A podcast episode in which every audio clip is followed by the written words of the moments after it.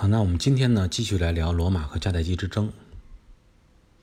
经过了大概长达二十三年的战争之后啊，在公元前的二百四十一年这个时间，那么迦太基终于承认自己失败了。这样呢，西西里岛还有它的附属岛屿就都归罗马所有了。当然，除了割地啊，也算是割地，就是说这块地方归你了。那么呢，一般伴随着割地，经常还有赔款来作为捆绑条件。罗马呢也不例外，他要求迦太基必须要付给他额外的这种呃赔款，还有一些钱呢是用来赎回你自己的战俘。正常情况下，战俘是需要交换的啊。现在他就是我跟你交换完了以后，你还要给我钱。我一个罗马士兵对你不止一个两个迦太基士兵，同时呢还要增加很多这种金钱的赔偿。不过，虽然这种要求呢看起来都是比较过分的。但于迦太基人来说呀，他们都还是生意人哈，觉得能用钱解决的问题就不是问题。既然你这个罗马要的是土地，要的是金钱，而不是要我非常看重的贸易权的话，那么只要能够让和平到来，啊，我迦太基人非常有信心，凭借我自己的商业实力、商业经验，在贸易上把这些钱很快就能赚回来。但是呢，很多事物的发展并不由人的意志所转移啊。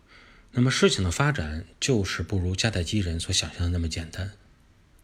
罗马本身啊，对西西里岛的这个初衷确实开始并不是为了贸易，而是觉得这片地方对于他来说耕种是太重要了，而且不允许其他的这个国家能够在上边立足。但现在不一样了，罗马呢已经看到。迦太基人啊，不但退出了西西里，而且你是有软肋的啊，看到了你这个弱点在哪儿。那么这样的话呢，很多意志就只能是靠着罗马人的想法来进行，而不是靠着你已经失败方迦太基的人的意志来进行的。最起码呢，罗马人对迦太基人在西地中海所扩张的其他殖民地，就有可能产生更大、更浓厚的兴趣。那么也就是说，迦太基人想用西西里岛这片土地来换和平的想法，不会真正赢得他所想要的和平，反而只能会助长罗马人，呃，扩张或者占领他更多土地的这种想象和信心。那么按理说啊，正常的人之常情啊，一般就是刚刚签订这个合约的时候，这两个国家很难啊再去打起来。嗯，这个从这点上来说，应该说罗马很难去再有理由，很迅速的说我要从你迦太基身上再割块肉，你再给我点什么？因为刚刚签完这个合约嘛。但是很快呢，罗马就找出了一个可以继续来割肉的理由。那么原因呢是在哪儿呢？就是在于啊，本身用钱向罗马换来和平的这个迦太基啊，那么。还不能认为自己马上就能安心下来，从事自己的海洋贸易，开始做生意。为什么呢？因为有一些人呢在捣乱。这些人是谁呢？就是那些从西西里撤回到北非的，他们所雇佣的那些雇佣军。因为这些雇佣军还等着他们的佣金呢。说我这帮你打仗，不管打赢打输，责任也不在我，你得把钱给我呀。按天算还是按人头算，他都有说法的。那么从这个地中海这个西方这种商业原则来看啊，啊，信誉是立身之本。基本上像这种以契约形成的这种国家，它是非常注重这个啊这个商誉和信誉的。所以实际上啊，我们客观的说，迦太基人从来没有说想赖掉这笔钱不给你，只不过就是说这么一个失败的结局呢。确实多少会影响迦太基人的这种付款的能力。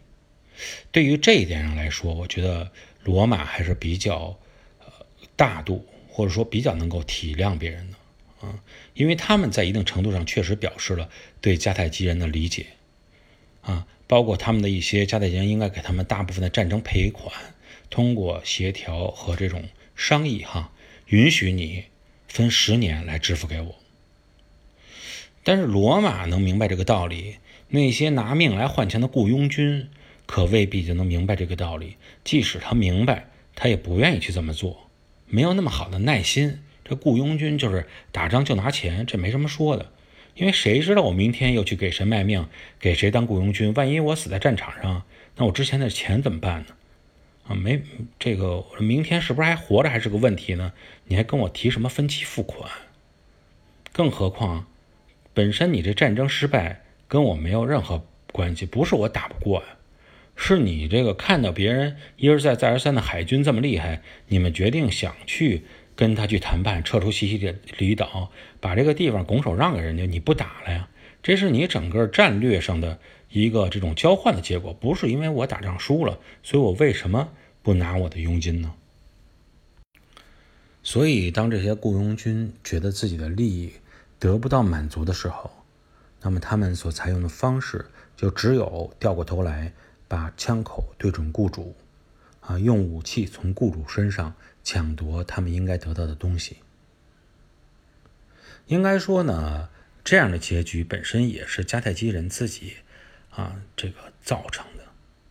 你与军队的关系本身就是建立在赤裸裸的这种雇佣金钱关系之上啊，那么你就不要指望能用钱以外的东西再去打动对方。当然了，迦太基呢这些年在战争中也是有了自己一定的进步。最起码说是在打退入侵北非的这些罗马军团的时候，他们就开始逐渐注意啊，怎么掌握军队的主控力啊，怎么能够培养自己的核心军事力量啊，怎么来锻炼啊，打造一支能够打仗的军队。所以在这个佣兵战争爆发以后啊，这之前领导这些佣兵，包括本族军队的这些呃在西西里岛作战的这个将领哈米尔卡。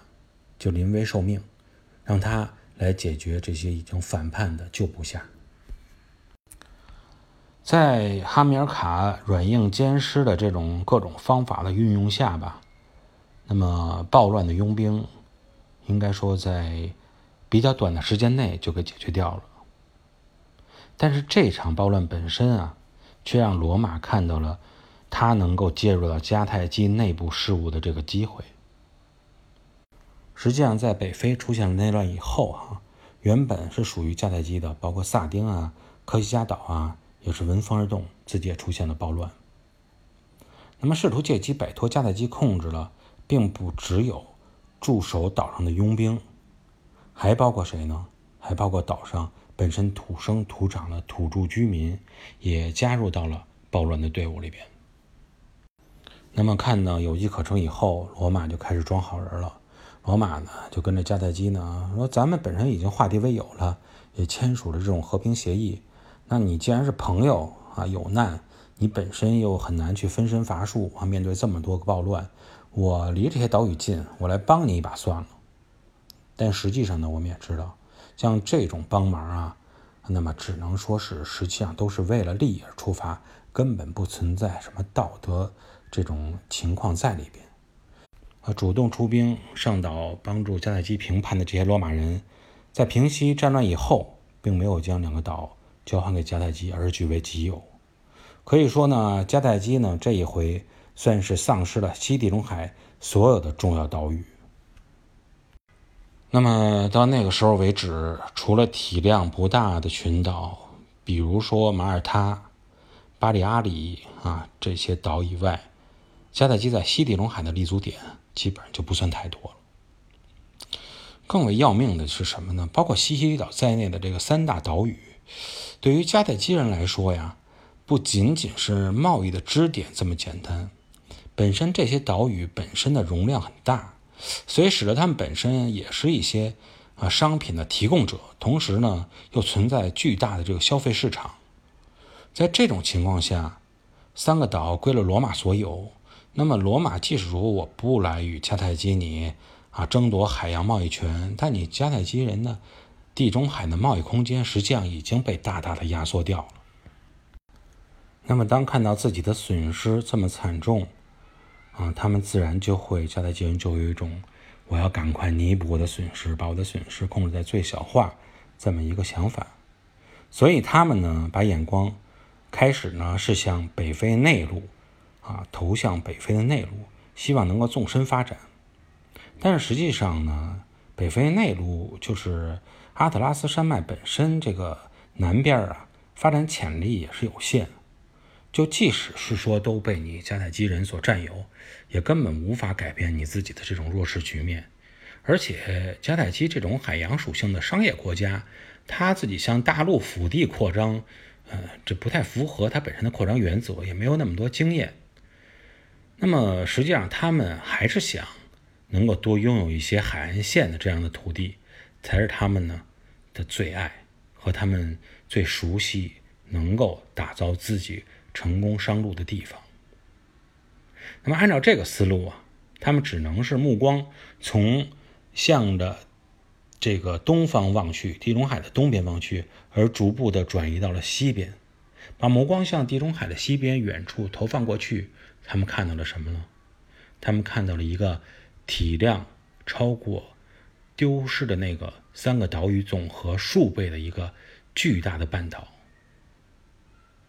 这个半岛就是著名的伊比利亚半岛。在这个半岛上，迦太基人到底有没有机会来弥补他们在本身原属领土上的损失呢？我们在下期节目中与大家继续来探讨。那么有兴趣的朋友啊，可以加公众这个微信公众号“地缘咖啡”去看我们发的实时的一些图片，包括。地图也好，和当地的这种风景名胜、山川、河流、地理位置的真实图片也好，我们跟大家在那里一起分享。今天就聊到这里，感谢各位的收听，我们下一期节目再见。